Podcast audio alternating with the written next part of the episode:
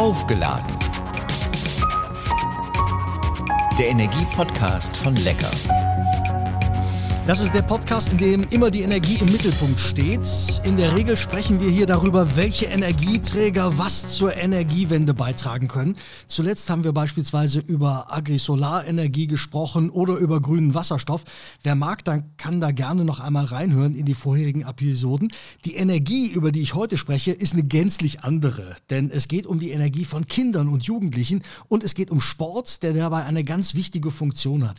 Das hat auch den Hintergrund, dass der siebte Lecker Energiewettbewerb in Berlin gestartet ist und auch mit diesem Podcast alle Vereine mit Sitz in Berlin möchte ich animieren, sich zu beteiligen. Es geht immerhin um insgesamt 25.000 Euro für 25 Vereine. Alle Infos gibt es unter lecker-vereinswettbewerb.de. Willkommen bei Aufgeladen, der Energiepodcast von Lecker. Ich bin Thomas Reckermann und ich bin heute zu Gast in Sichtweite des Olympiastadion Berlin bei Steffen Sambil, hauptamtlicher Vorstand der Sportjugend Berlin und Abteilungsleiter Jugend. Und damit herzlich willkommen, Herr Sambil. Ja, vielen Dank, Herr Reckermann, für die Einladung. Ich bin gerne hier. Lassen Sie uns vor Anfang über Ihre sportliche Vergangenheit oder Geschichte, Vorgeschichte sprechen. Was hat Sie damals so im Sport zum Brennen gebracht? Was war Ihr Sport? Ja, ganz unterschiedlich. Ich bin klassischerweise eigentlich über den Schulsport und dann über äh, Sichtungstraining äh, zum Vereinssport gekommen. Ähm, damals angefangen als Junge mit Fußball, später im Handball, bin dann bei der Leichtathletik gelandet und mittlerweile beim Segeln angekommen. Also dann in äh, späterer Jugend so, zur Pubertät in den Segelsport gekommen und betreibe den jetzt immer noch ehrenamtlich als Übungsleiter. Mhm, aber, Sie segeln natürlich äh, trotzdem auch noch selbst, nehme ich mal an. Wenn es die Zeit äh, von Job und Ehrenamt erlaubt, äh, segle ich leidenschaftlich selber gern, auch eher noch zur Entspannung, also weniger im Wettkampfsport, im Regattasport. Dafür natürlich äh, ganz äh, emsig dabei, äh, als Übungsleiter und Trainer die Kinder und Jugendlichen dabei zu unterstützen, Regattaseglerin zu werden. Jetzt äh, muss ich mal fragen, wie geht es dem Berliner Sport und der Berliner Jugend nach Corona, jetzt mitten in einer Zeit, in äh, der es äh, auch enorm schwierig ist. Wie geht es der Sportjugend in Berlin? Ja, ich glaube also der Berliner Jugend, um die Kinder und Jugendlichen mal aufzugreifen, ich glaube, es waren schwere Jahre, ähm, auch in der Corona-Pandemie. Wir hatten Homeschooling, äh, Bewegungsmangel ist, glaube ich, alles bekannt durch diverse Studien belegt. Das heißt also, wir sind hier bemüht, durch die Bewegungsförderung noch stärker wieder die Kinder und Jugendlichen zu aktivieren. Natürlich gerade insbesondere durch Vereinssportangebote, aber auch darüber hinaus durch Angeboten äh, von Sportvereinen in Kitas und Schulen. Das ist ein ganz wichtiges aktuelles Thema, ähm, was wir betreiben. Und dafür braucht es vor allem natürlich neben einem gut funktionierenden Schulsport, auf dem man aufbauen kann, vor allen Dingen Sportstätten, Schulsportstätten. Und da haben wir in Berlin noch einen großen Nachholbedarf. Können Sie vielleicht auch die nackten Zahlen sprechen lassen, weil die Entwicklung der Mitgliederzahlen ist ja manchmal schon ein Indikator dafür, wie es den Vereinen geht. Gibt es sozusagen die Statistik vor Corona, nach Corona?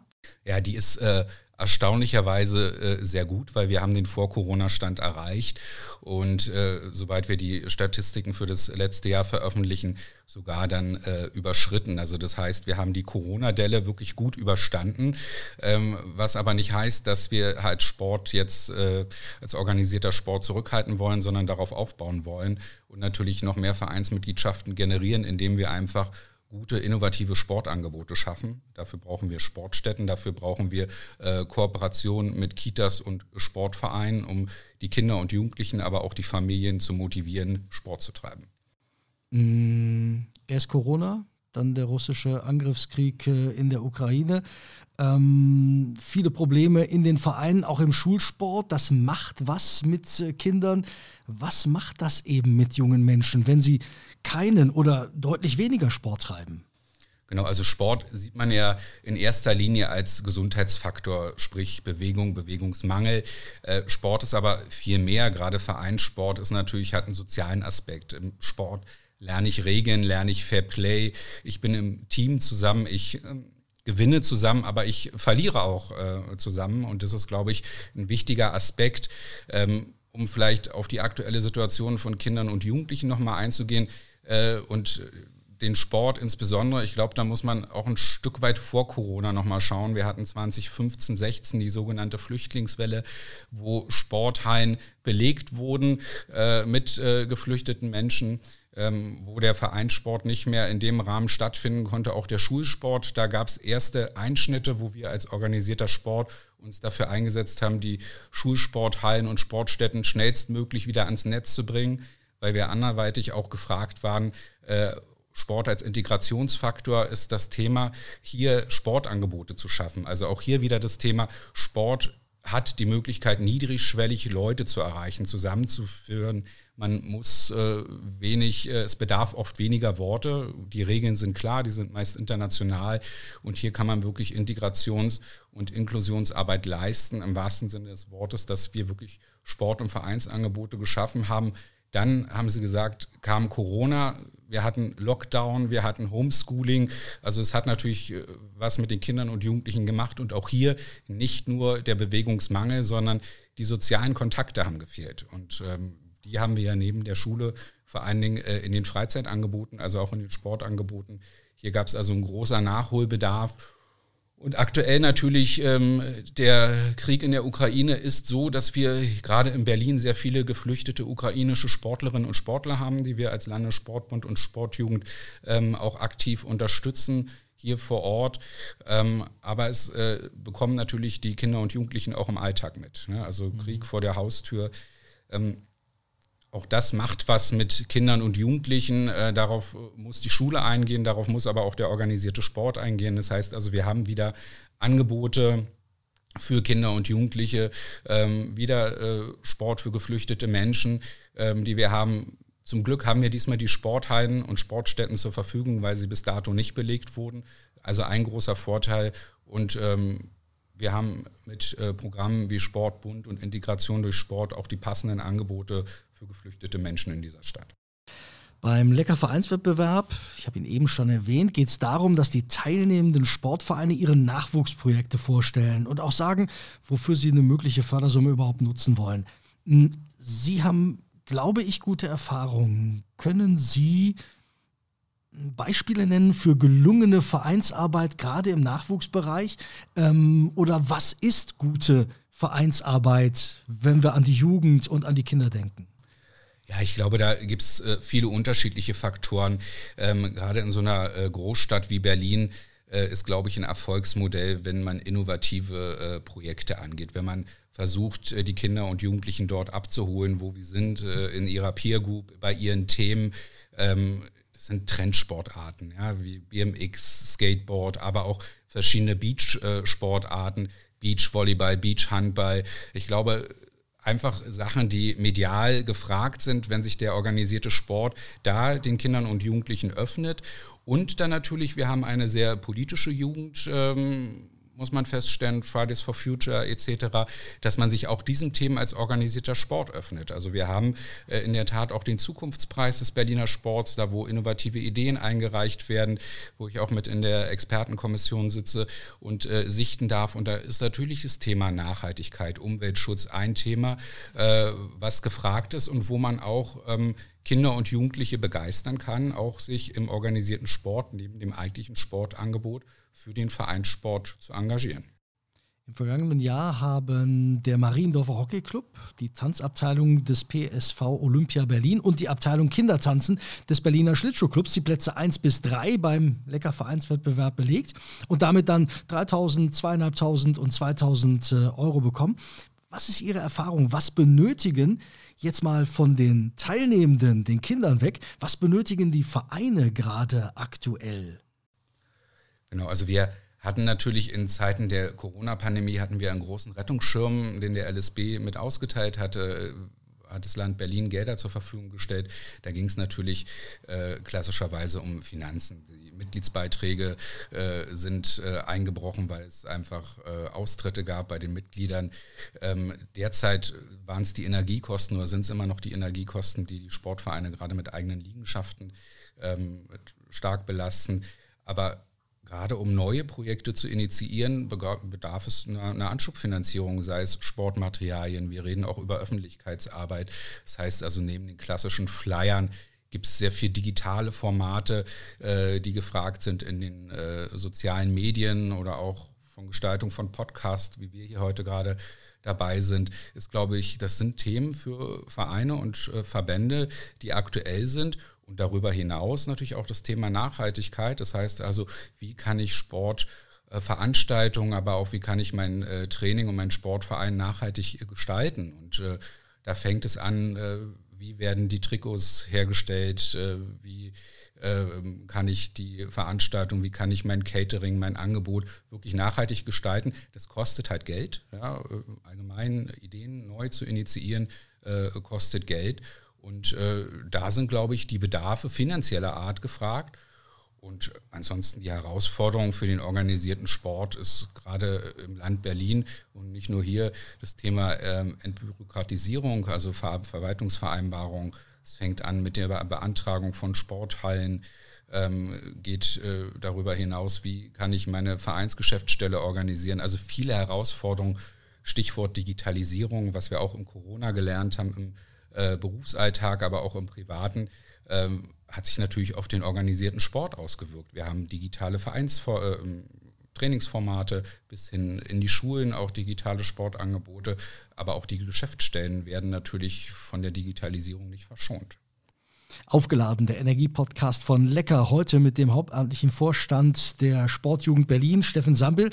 Sie haben das eben schon mal angesprochen, Stichwort Energiekosten. Natürlich äh, treibt das ganz, ganz äh, viele Vereine um. Äh, kann man die Vereine da noch unterstützen? Ähm, Gibt es da sozusagen überhaupt noch Möglichkeiten, auch für Sie?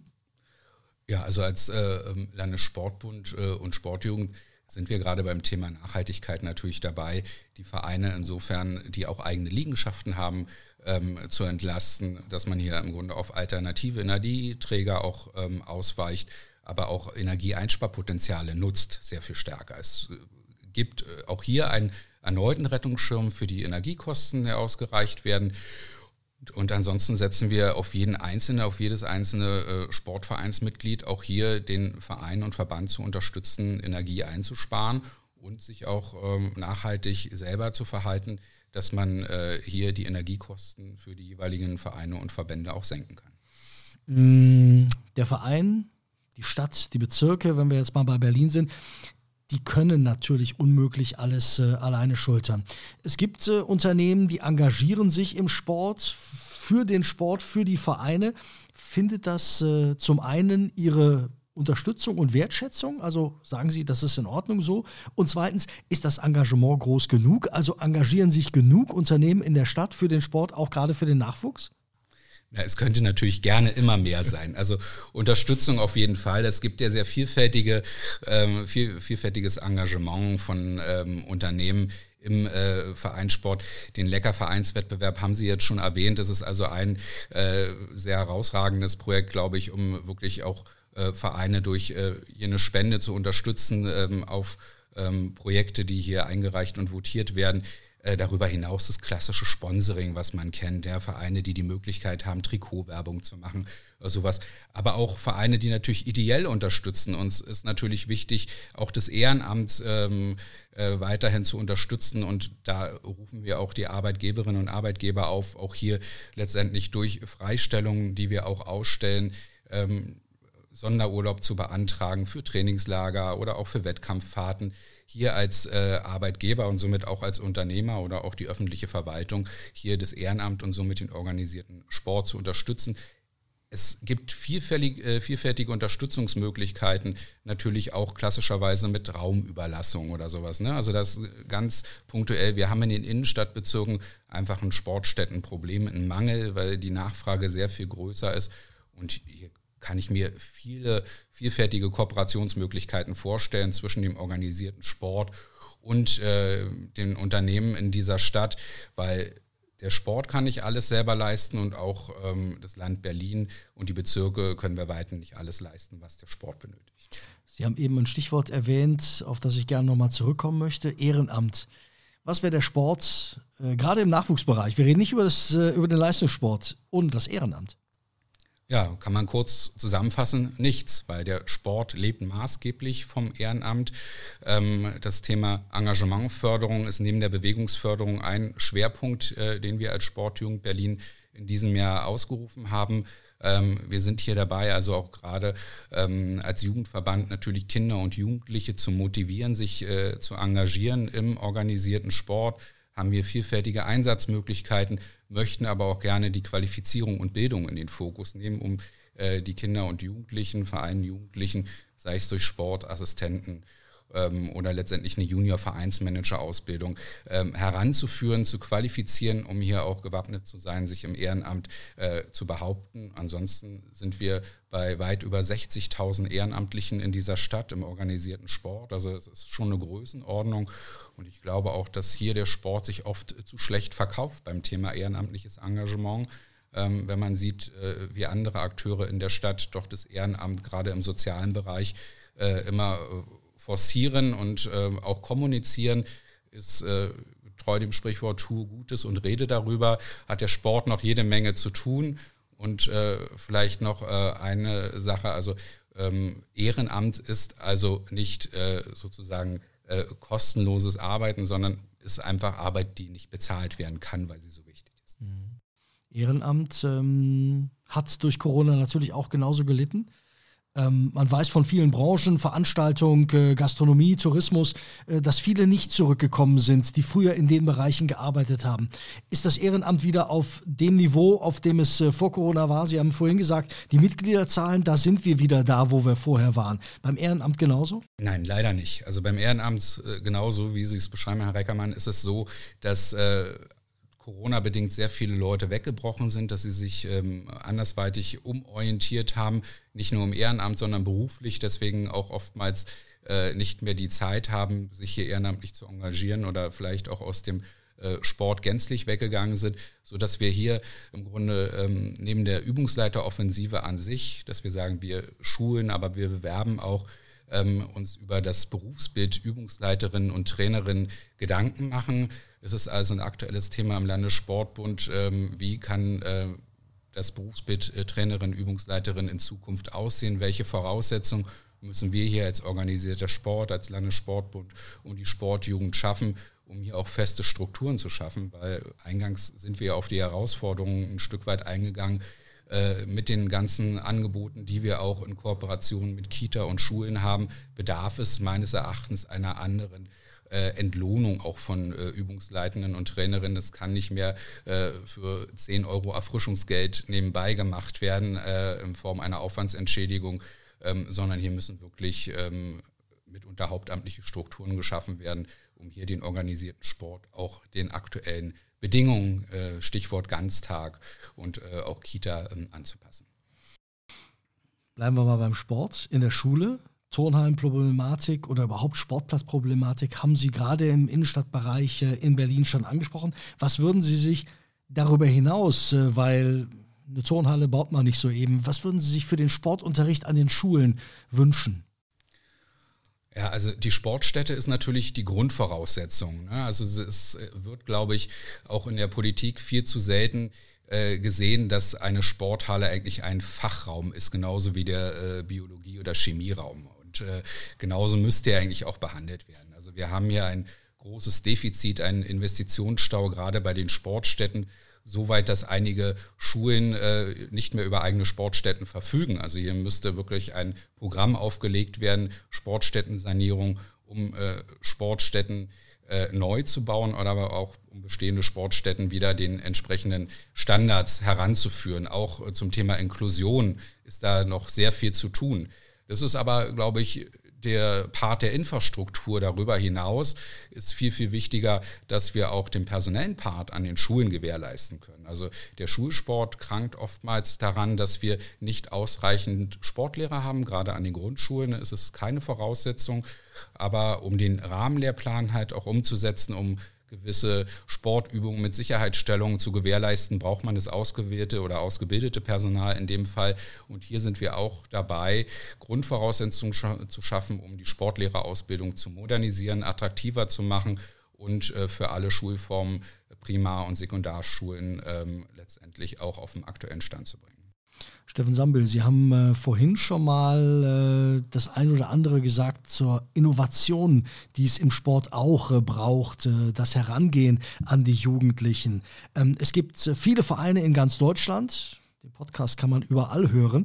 Deswegen haben Sie einen Tipp für Vereine? Wie machen Sie sich fit für neue Mitglieder, für Sponsoren, für Partner? Was kann man denen raten?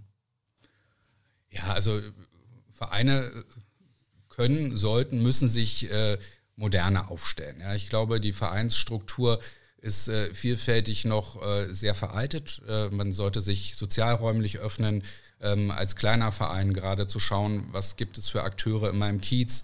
Ähm, die Herangehensweise, die wir gerade als Sportjugend auch forcieren, ist neben dem Kinder- und Jugendsport das Thema Familiensport, Gesundheitssport aufzugreifen weil die ganze Familie in Bewegung zu bringen, die ganze Familie in den Sportverein einzubinden und nicht nur die Eltern als Betreuer oder als Übungsleitende zu sehen oder diejenigen, die die Kinder zu den Sportangeboten fahren und wieder abholen. Ähm, ansonsten ähm, sich zu öffnen. Digital hatten wir vorhin die Themen auch, äh, natürlich ein entsprechendes Angebot äh, ähm, zu schaffen, ähm, den Verein, mit dem Verein in Kontakt zu treten einfach. Ja. Und äh, ich glaube, daran mangelt es oft nochmal, dass die Vereine sich äh, nicht äh, äh, in der Lage sind, auch aufgrund der ehrenamtlichen Strukturen äh, sicherlich äh, so aufzustellen, dass sie als äh, modernes Angebot wahrgenommen werden, die dann mit kommerziellen Anbietern konkurrieren können. Weil machen wir uns nichts vor, in so einer Großstadt wie Berlin, wo alles sehr geballt ist, sind es auch nochmal andere Herausforderungen, andere äh, Anbieter, die hier einfach konkurrieren als im Flächenland, als äh, auf dem platten Land, im Dorf. Da ist die Freiwillige Feuerwehr und der Sportverein Anlaufstelle Nummer eins. In Berlin gibt es viele, viele, viele Anbieter. Machen Sie sich äh, Sorgen um den sportlichen Nachwuchs in Deutschland oder Sie können es vielleicht beurteilen in Berlin? Na, ich glaube, äh, Sorgen äh, nicht, wenn man sich auch anschaut. Ich hatte ja vorhin erzählt, wir haben den Zukunftspreis, wenn man sieht, wie viele tolle innovative Ansätze und Ideen es gibt. Äh, die Wettbewerbe dienen ja auch dazu, genauso wie Ihr Leckervereinswettbewerb, um die Ideen einer breiten Öffentlichkeit vorzustellen. Und äh, wenn noch mehr Vereine sich einfach ein Stück weit abschauen, dann würde ich mir keine Sorgen machen. Äh, wir müssen natürlich schauen, dass wir ähm, eine breite Basis hinbekommen, weil letztendlich der Spitzensport, da wo sich ja viele mit rühmen, äh, Verbände oder der Deutsche Olympische Sportbund nachher ähm, oder auch äh, bei den Teilnahmen Olympischen, Paralympischen Spielen, äh, basiert ja auf einer großen Basis von äh, Sporttreibenden äh, im organisierten Sport, im breiten Sport, die dann, muss ich das wie eine Pyramide vorstellen, dann irgendwann an der Spitze ankommen. Und dafür bedarf es vieler Voraussetzungen. Die Sportstätten müssen dementsprechend äh, quantitativ und qualitativ äh, vorhanden und in Ordnung sein. Und wir brauchen natürlich die Übungsleitenden, die die Leute betreuen. Alles Themen, die wir heute schon angesprochen haben. Ähm, das sind so die äh, Faktoren, die es bedarf, äh, damit der organisierte Sport nicht nur in Berlin, sondern auch deutschlandweit äh, gedeihen kann. Und ähm, das würde ich mir auch wünschen, dass wir hier stärker auch bei der Politik noch Gehör finden. In Berlin sind wir gerade dabei, dieses auch nochmals äh, heranzutragen an die Politik, immer wieder äh, hier Voraussetzungen zu schaffen. Und wenn man das deutschlandweit im gleichen Rahmen machen kann und auch auf der Bundesebene, die ja für den Spitzensport verantwortlich sind, dann würde ich mir weniger Sorgen machen. Äh, Stammhörer von Aufgeladen, der Energie-Podcast von Lecker Wissen. Die abschließende Frage dreht sich immer darum, wie laden Sie sich auf, wenn die eigenen Akkus mal leer sind? Also ich genieße ähm, den Ostseestrand in Form eines Strandspazierganges. Das ist wirklich, äh, sei es morgens zum Sonnenaufgang äh, oder tagsüber, um äh, die Akkus aufzuladen, sich den Seewind um die Nase wehen zu lassen, den Blick auch mal in die Ferne schweifen lassen zu können. Ja, am liebsten äh, am Ostseestrand Usedom haben wir auch einen wunderschönen Jugendferienpark in Aalbeck, der Sportjugend Berlin. Und kann ich nur jedem empfehlen, ähm, das mir nachzutun. Vielen herzlichen Dank. Steffen Sambil, hauptamtlicher Vorstand des, der Sportjugend Berlin. Danke für viele Antworten. Danke, Herr Reckermann. Das war aufgeladen, der Energie-Podcast von Lecker. An alle Zuhörer, Freunden, Bekannten, Weggefährten von diesem Podcast erzählen, teilen. Wenn er gefallen hat, alle Informationen zum Lecker Vereinswettbewerb, den wir angesprochen haben, unter lecker-vereinswettbewerb.de. mitmachen lohnt sich. Es sind, wie gesagt, insgesamt 25.000 Euro im Fördertopf. Spannende Informationen zu allen möglichen Themen rund um das Stichwort Energie gibt es auch unter lecker.de slash Energieladen.